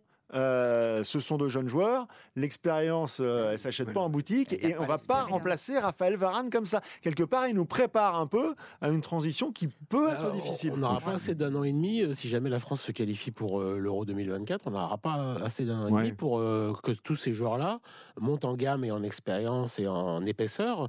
Les Dizazi, les Upamecano, les euh, Konaté. les Konaté, et puis au milieu, de Koundé, terrain, même. au, au milieu de terrain, les Fofana, les Chouameni. Bon, Chouameni est dans un très très grand club, Donc ça devrait euh, accélérer. Mais bon, il y a quand même tout autour. euh, Cette expérience et le rôle dans le vestiaire. voilà, donc euh, moi je suis très embarrassé Moi, je suis par euh, cette retraite internationale. Philippe, moi ça me dérange qu'à 29 ans, Je suis choqué. euh, annonce Choqué. de Ah oui, à Bah, c'est 29 tôt, ans. c'est jeune, hein. 29 ans, c'est super tôt. Surtout sur un défenseur central. Enfin, il est, il est actif dans un des championnats, sinon le championnat le plus compétitif de cette planète, quoi, qui est la Première Ligue. Il est titulaire dans un grand club. Euh, 29 ans, tu, Mm. tu quittes les Bleus. Bah alors, c'est son droit, hein, attention. Hein, euh, Alors, mais, ah, mais- bah, c'est son droit. Quelle Ah, bonne non, raison. son droit. Est-ce Quelle que bonne c'est- raison. C'est tant son droit que ça. C'est pas lui qui décide, il n'a pas le droit déjà. pas le droit. C'est pas lui qui décide, moment- hein. À un moment, on ne pouvait pas. euh, Enfin, déjà réglementairement, on ne peut pas prendre sa retraite euh, Sinon, c'est deux matchs. internationale, effectivement, euh, quand on continue à évoluer en club. Alors après, on va pas forcer un joueur. Varane a rendu des services incommensurables, mais moi, je souhaite qu'il revienne sur sa décision parce qu'effectivement, il est indispensable au bleu. Il est en pleine force de l'âge, 29 ans. J'adore Didier Deschamps, Guy Stéphane, extraordinaire, mais je trouve qu'ils ont euh, acquiescé un peu vite. Alors, il y a sans doute eu des discussions, mais ils ont entériné cette décision un peu rapidement. Moi, je trouve que ça mériterait qu'on aille revoir Varane, en l'occurrence Didier Deschamps, pour lui dire Attends, réfléchis bien, euh, on a encore besoin de toi pour une prochaine échéance, reste un peu, etc. Parce que s'il brille avec son club, euh, que nous, on a des atermoiements en défense, on va le rappeler. Donc, euh, avant de le rappeler, évitons qu'il parte. Ce Voilà. qui se dit, euh, ce qui se murmure, euh, c'est qu'il sent que son genou, ne... qui a été l'un- des gros problèmes de sa carrière, même si ça l'a pas empêché de gagner des Ligues des Champions 4, je crois, avec le Real, Ouais. de- d'être champion du monde 2018. Donc il a quand même un palmarès à 29 ans qui est juste extraordinaire. Il a été champion d'Espagne aussi. Il a quand même euh, un palmarès fantastique. On n'en parle pas souvent parce que Varane, il n'a pas une épaisseur médiatique. Il a tout gagné à part l'euro. Il n'est pas, il est pas hyper charismatique. Euh, Il l'est dans le vestiaire, mais il l'est pas médiatiquement. C'est pas Kylian Mbappé ou même Antoine Griezmann. O- o- ok mais pour c'est un joueur fantastique. Je crois que son genou, d'après ce qui se dit, il pense que ça ne pourra pas le, le- lui permettre d'enchaîner, ne serait-ce que euh, le championnat anglais, le championnat d'Europe si la France se qualifie. Parce que maintenant, j'ai un doute euh, sur cette qualification. C'est une parenthèse, hein. mais on va rencontrer les Pays-Bas euh, le 26 mars euh, au Stade de France. Premier match de- depuis la Coupe du Monde.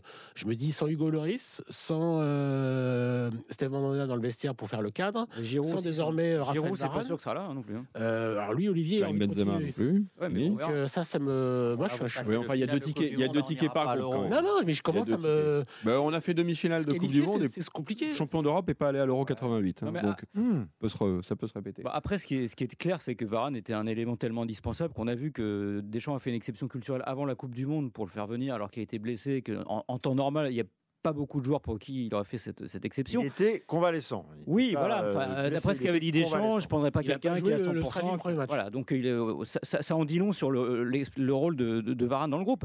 Après, c'est vrai qu'il faut quand même anticiper euh, la suite. Il a 29 ans, certes, c'est encore jeune, il a des problèmes de genoux. Il faut préparer une nouvelle charnière. On sait très bien qu'en défense centrale, ça marche par paire. Et donc, euh, il faut prendre le risque de dire ok, ben, euh, allons-y, partons sur Upamecano, Fofana, Kimpembe va revenir, mais euh, partons sur quelque chose de Konaté. neuf. Konaté. Konaté, voilà. Mais oui, pardon. Il- Partons sur quelque chose de neuf. De toute façon, il faut la former, cette, euh, quitte à, ben, à faire l'impasse sur, sur l'euro en défense, mais après, c'est la Coupe du Monde. On peut pas. euh, il faut entendre Varane aussi. Je veux dire, quelque part, lui, je pense que s'il décide d'arrêter maintenant, sauf s'il y a eu des gros problèmes, mais pas à ma connaissance, c'est qu'il se dit bon, bah que tu voilà. dirais pareil si c'était Griezmann qui avait annoncé sa retraite cette semaine Est-ce que tu dirais, bon, il faut respecter le choix d'Antoine Il Griezmann n'a pas le même âge. bah, non, il a tro- il est 30, pas- il 32, va- 32 ans, Ouais. euh, Antoine Griezmann. Ouais, ouais, ouais. Mais, moi, j'ai pas envie qu'Antoine Griezmann nous annonce prochainement qu'il a plus envie de venir, bah, qu'il ne veut plus jouer en équipe de France. C'est pas à eux de décider. Là, Loris, vous acceptez Loris Varane parce que Loris, il a 36 ans. Varane, il a encore une fois euh, été champion du monde 2018 et c'est sans doute un des meilleurs joueurs à la Coupe du Monde en Russie. Vous l'acceptez, mais moi, j'ai pas envie parce que si, parce que là, aujourd'hui, c'est, euh, ce sont des, donc des joueurs, euh, certes, qui ont beaucoup donné, mais moi, Griezmann, il lui reste encore au moins deux bonnes années. J'ai pas envie qu'ils disent, euh, c'est pas aux joueurs d'annoncer leur retraite. Bah, C'est vrai d'avoir 32 si c'est ans. pas aux joueurs, c'est un tu veux que qui, ça. tu veux que qui l'annonce à leur place? Alors c'est pas le sélectionneur. Enfin, le sélectionneur lui décide qu'il les prend plus, mais un joueur comme euh, Michel Platini en son temps et bien d'autres après. euh, Non, mais c'est une légende. Michel Platini, c'est une légende. parfaitement dans le dans leur droit de faire ce qu'ils veulent de leur carrière. Moi, une chose en revanche sur le genou. On est bien tous d'accord que quand même le volume de match, c'est plutôt en club qu'en sélection. Donc, si son genou va s'abîmer, Mais qui il va s'abîmer, que ce Mais soit avec Manchester paye United. Qui le paye Ah non, ou alors, Oui, ouais, après, mais alors là, on lance un débat Non, mais qui le paye. On a vu par exemple, Et, je pense et à- tu sers l'équipe nationale. euh, Oui, et il y a- je sais un petit ça peu ce que devient c'est aussi. Un joueur comme Tony Kroos, par exemple, avait très clairement euh, annoncé qu'il arrêtait la, la- la sélection, la Mannschaft, euh, pour Si pouvoir on dit qu'il le paye- certain niveau en faisant moins de matchs avec le Real. Donc, Si on in dit qu'il fine, le paye- quand il y a un choix dans la balance, par définition, c'est le club. Sous-entend que United lui mettrait un coup de pression à ce moment-là. Et là, ça vaut le coup d'enquêter, Ah, pourquoi pas de United a tout de suite été. euh, tous les entraîneurs de club, tous les, les entraîneurs de club, ils ont international qui dit j'arrête ma carrière internationale. Ah mais super, je vais l'avoir avec non. moi quand il y aura Ah personne non, mais dans c'est pas club. bien. Ah bah, ça, il a Mais pas oui, c'est pas bien. Mais moi, je suis pas là plus, pour jouer les euh, procureurs. bien. Je veux dire, à un moment donné, voilà comment ça peut se passer en termes de management. Oui, tu as raison. Un entraîneur de club, il a un international qui dit j'arrête ma carrière internationale, je continue seulement avec mon club. Il est content. Et même s'il a été sélectionneur et qu'il se retrouve entraîneur de club, Philippe, il va quand même être content. Mais sur le genou, Pour, euh, pour Didier Deschamps, il en a là maintenant. Parce qu'il n'y a plus de gardien. Moi, je suis désolé, Mike Maignan est toujours pas euh, disponible. Donc, il n'y a plus de gardien. Si vous me dites qu'on part avec Alphonse Areola ou Alban Lafont, moi, j'ai peur. Donc, il n'y a plus de gardien titulaire là euh, prochainement. Il n'y a plus de charnière. Parce que donc, euh, Varane, il a été quand même. Mais il joue pas l'Australie, mais il joue tous les autres matchs. Et il a été quand même assez bon à cette Coupe du Monde. Donc, on va partir, j'ai bien compris, avec euh, Konaté ou pas Mécano. Mais bon, euh, je l'ai vu une fois cette charnière contre l'Australie, c'était bien. Mais c'était que l'Australie, entre guillemets. Donc, j'attends de voir contre les Pays-Bas. Ouais, mais il faut, il faut les Donc, faire jouer. Ouais, donc euh, moi je trouve qu'on est, Mais on est c'est euh, la loi du sport. sportivement. Oui, mais là, c'est les cycles. là, la, la page se tourne de manière Un peu violente, rapide peut-être, un peu rapide. Petite pause, on, on- on va terminer là-dessus parce que je vais aussi vous poser la question de savoir qui, du coup, capitaine de l'équipe voilà. de France. Oh bah ça. On refait le match. Avec Philippe Sansfourche. RTL. On refait le match Avec Philippe Sansfourche. On refait le match jusqu'à 20h. Le Paris Saint-Germain qui a battu Toulouse de buts à 1 et depuis 19h, c'est l'Olympique lyonnais qui est en déplacement à 3 sous les yeux de Dimitri Ramelot. Il reste 4 minutes à jouer dans le temps réglementaire, 0-0. Bon voilà quoi, euh, se passe pas grand chose.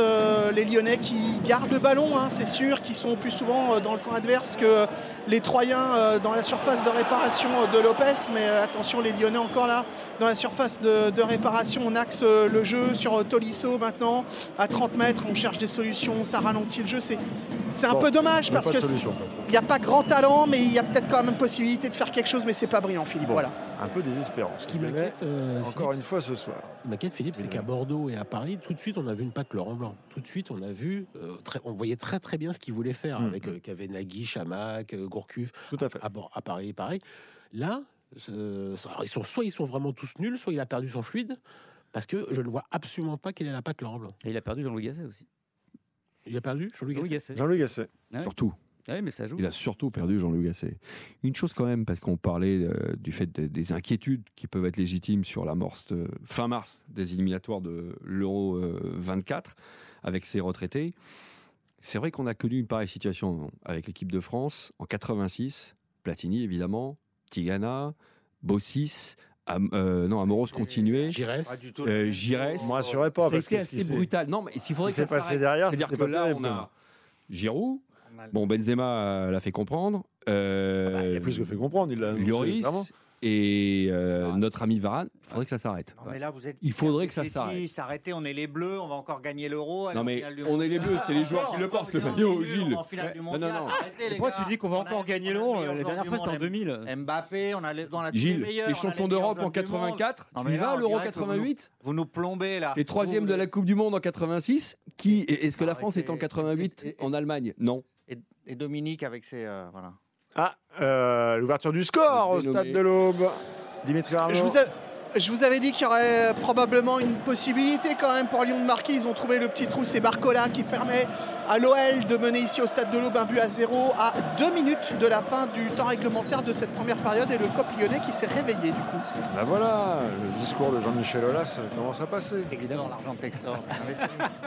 Bon, l'équipe de France, le départ euh, à la retraite internationale de Raphaël Varane, voilà. consécutif à, celui euh, euh, du Goloris. Ça nous fait donc le Après, si capitaine veut arrêter, moi ça m'arrange. et le vice-capitaine qui ne sont plus à disposition de Didier Deschamps. Donc là, euh, c'était de toute façon un chantier qu'on sentait un petit peu euh, ouvert pour Didier Deschamps, mais là aussi, ça précipite le, le mouvement. Il va falloir donner ce brassard à quelqu'un. Est-ce que c'est obligatoirement euh, Kylian Mbappé qui va l'avoir ou est-ce que euh, sur l'antériorité, un, un Griezmann par exemple peut aussi postuler? Mbappé, le meilleur joueur, le brassard, euh, le capitaine emblématique, le joueur charismatique, l'avenir. Le chef de file de la génération Voilà. qui arrive. Mbappé, Des personne d'autre. Randall Colomwani, des Chouameni, des Marcus Thuram, des. Je, je- je- même s'il y avait bataille, parce que je vois pas trop avec qui il y a bataille, vous dites Antoine Griezmann, qui a, sûr qu'il qui a en veut. 32 ans, donc 34 à l'Euro. Donc on peut considérer qu'il serait capitaine jusqu'à l'Euro, et puis après peut-être qu'il irait pas jusqu'à la Coupe du Monde. Il aurait 36 ans à la Coupe du Monde au Mexique. Oui, bah, il peut être capitaine pendant deux ans. Je vois pas où est le problème. pas sûr qu'il ait les velléités de Parce que c'est hein. pas parce qu'on choisit pas capitaine tous les deux ans en fait. Euh, Loris il a été 14 ans ou 11 ans, non 11 ans je sais plus. En tout cas il a été très longtemps euh, parce que c'est Laurent Blanc qui l'avait nommé euh, Oui, avant euh, Exactement. avant Didier Deschamps. Donc ça fait euh, et comme Deschamps là depuis 12 ans donc ça doit faire 14 ans, euh, ce qui est quand même un bail euh, considérable. Platini il a été très très longtemps. Euh, on n'est pas capitaine 6 mois quoi. Euh, donc je pense que Mbappé qui a 24 ans depuis un mois, si vous le nommez capitaine, je pense qu'il en a encore au moins pour 10 ans. euh, Kylian, vous avez un capitaine pour 10 ans. Non, mais c'est- puis surtout, c'est voilà, il veut entrer dans la légende. Il y est déjà un petit peu. Et dans la légende, les grands joueurs ont toujours été capitaines de leur sélection. Messi, capitaine de l'Argentine. Cristiano, le Portugal. Voilà, tous les grands Zidane joueurs. il n'était pas capitaine. Hein Si, à la Oui, fin à la fin. Non, mais c'est- avec Domenech c'est quand même l'histoire. Mbappé, il rêve de soulever la Coupe Parce du qu'on Monde. en retient étant de la carrière Avec Zidane en bleu. N'est pas capitaine. Euh, je crois qu'il est capitaine à l'Euro 2004. Bon, en tout cas, Zizou. en tout cas, bon. euh, Mais oui, c'est ça appartient à son histoire. Voilà, l'histoire, l'histoire, le rêve, c'est soulever la Coupe du Monde en étant capitaine. Et voilà, donc euh, pour ça, il faut avoir ce brassard. Et je pense qu'il le veut. Absolument. Autant en club, je pense qu'il ne le veut pas parce qu'en club, c'est très différent. C'est une gestion quotidienne qui est un peu chiante d'être capitaine, les primes, les machins, les bidules. Autant en équipe nationale, là, c'est. Bah, ça, il s'en occupe, euh, les droits à l'image et compagnie. euh, Oui. c'est lui qui, qui Oui, nous mais relance. ce Oui, mais c'est Très très bonne remarque, oui, Philippe. Oui, mais il c'est s'occupe de tout ce business, donc il ne bah pas l'étoffe. Et Oui, bien il est parti seul sur- en éclaireur sur ce dossier au début. Les, Il a gens été le, regard- rejoint. les joueurs le regardaient un peu bizarrement et à la fin ils étaient tous d'accord Il a avec lui. Ça c'est quand même une attitude de capitaine. Complètement. Il y, a, il quand même une composante là dans ce rôle de, de capitaine qui est de prendre la parole plus régulièrement que les, les autres joueurs. Euh, Alors Hugo Loris, c'est là, c'est une petite composante. Philippe. là c'était ah ben attendez, euh, il choisit. euh, S'il y a bien un, un garçon qui choisit ses moments, les prises de parole, euh, le micro, euh, c'est millimétré, c'est euh, bien Kylian Mbappé. Là, il va se retrouver obligé d'aller au, au front euh, plus régulièrement. non, c'est pas une obligation. Avec le Portugal ou Zlatan Ibrahimovic avec la Suède ne viennent pas systématiquement et Messi avec l'Argentine ne viennent pas systématiquement. Ils pourraient faire par exemple sur un tournoi comme la Coupe du Monde. La France a fait donc fait sept matchs, elle est allée en finale. Ils pourraient faire une conf sur les sept d'avant-match et laisser six autres Mais c'est à un pas, autre. c'est pas du tout une obligation. vice-capitaine. une C'est pas une obligation, mais ce serait une rupture avec la Philippe tradition. Tournon avait, euh, je le salue s'il nous écoute, qu'avait avait instauré. Et puis euh, ensuite, elle a été reprise. Moi, quand j'avais les Bleus, bah, c'était Thierry Henry qui était euh, le capitaine. Et ça se discutait pas. Il faisait le point presse et euh, il s'en accommodait plus ou, moins, plus ou moins bien. Ça peut parfaitement changer. Il peut parfaitement dire, Kylian, ok, moi je me réserve pour euh, après match, ou bien d'accepter aussi euh, quand il y aura quelque chose à dire ou pas, ben, d'arriver à tous les points presse. mais ça va pas peser dans la balance. Non, moi, entre, l'idée de soulever un trophée le premier Ouais. et d'aller à une conf de presse, il n'y a, il y a pas Ouais. photo. Vous faites un roulement avec les vice-capitaines, Voilà. par exemple. Voilà, ou Et avec après match, euh, c'est plus facile de s'exprimer parce que vous parlez du match. Vous commentez Oui, effectivement. une défaite. Avant match, vous savez que c'est miné parce que on peut vous poser une question sur votre club. Et alors au PSG en ce moment, ça se passe pas très bien. Alors pourquoi est-ce qu'avec Messi vous êtes en guerre?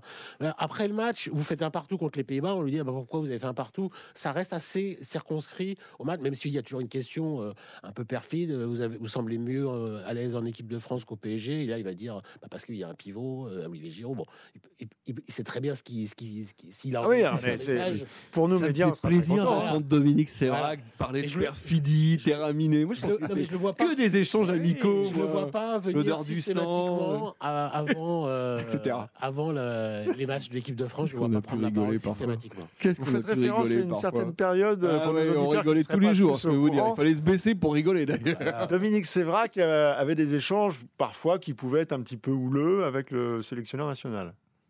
Euh, je le laisse répondre à cette remarque. Mais, mais devant les micros, non, jamais. Non, devant les micros. Non, même- bien non, non, euh, non, non, non. Et y compris avec les capitaines. euh, non, non, avec Raymond Domenech, quand il y a eu une rupture, quand il voulait plus qu'on puisse se parler euh, et se saluer, bon, bah, il- j'avais compris qu'en conférence de presse, c'était pas la peine de poser de questions puisque je savais qu'il répondrait pas.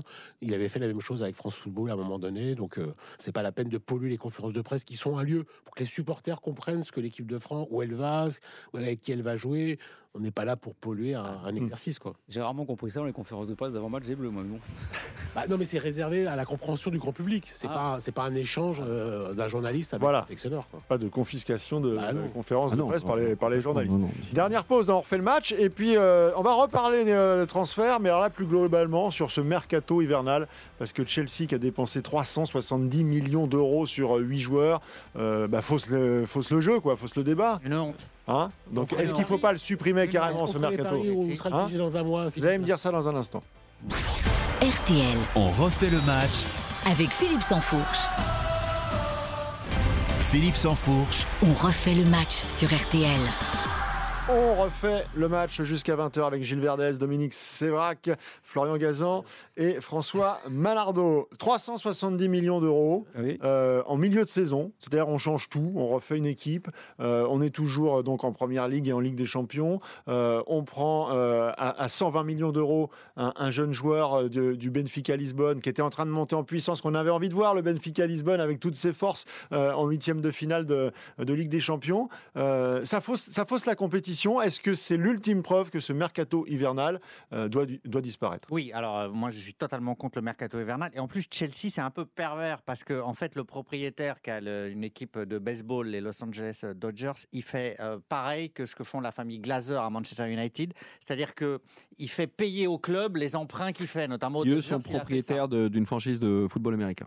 Pardon Glazer. Ouais, exactement. Donc, en fait, euh, le propriétaire de Chelsea, il va faire payer au club euh, tous les emprunts, etc. Et donc, euh, dans 10 ans, quand il sera parti, Chelsea sera risque d'être exempt, comme Manchester risque de l'être quand les propriétaires pourchassés par les supporters parce qu'ils savent que c'est pas une bonne pratique, font ça. Donc ça fausse tout.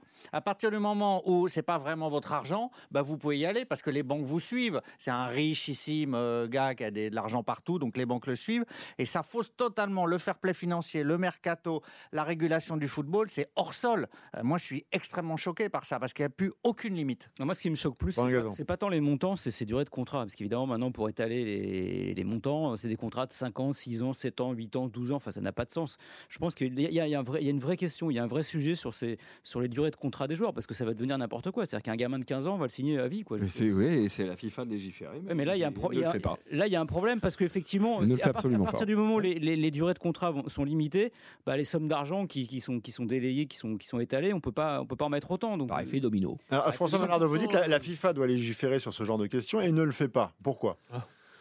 Euh, c'est une question pour Gianni Infantino. Je suis désolé de répondre à ça, Philippe, mais euh, elle, ne le fait pas parce que ça doit arranger peut-être quelques projets du président de la FIFA, notamment celui de la Coupe du Monde des clubs, euh, où les clubs anglais ont leur mot à dire et qu'il faut leur laisser les coups des franches à l'occasion du, mercato hivernal. Est accepté par la FIFA. Tout ce qui va dans le sens de l'humanité, de, de se traiter bien les joueurs, ne va jamais, ne plaît pas du tout à la FIFA. C'est assez simple à comprendre. La FIFA, c'est une organisation ultra libérale qui est pour la sauvagerie totale de, des règles. Et donc, plus c'est plus c'est sauvage, plus c'est libéral, plus c'est anti-joueur, c'est-à-dire anti-employé, parce que les joueurs c'est des milliardaires, mais ça reste des employés. Mais, le football ne va jamais pour eux.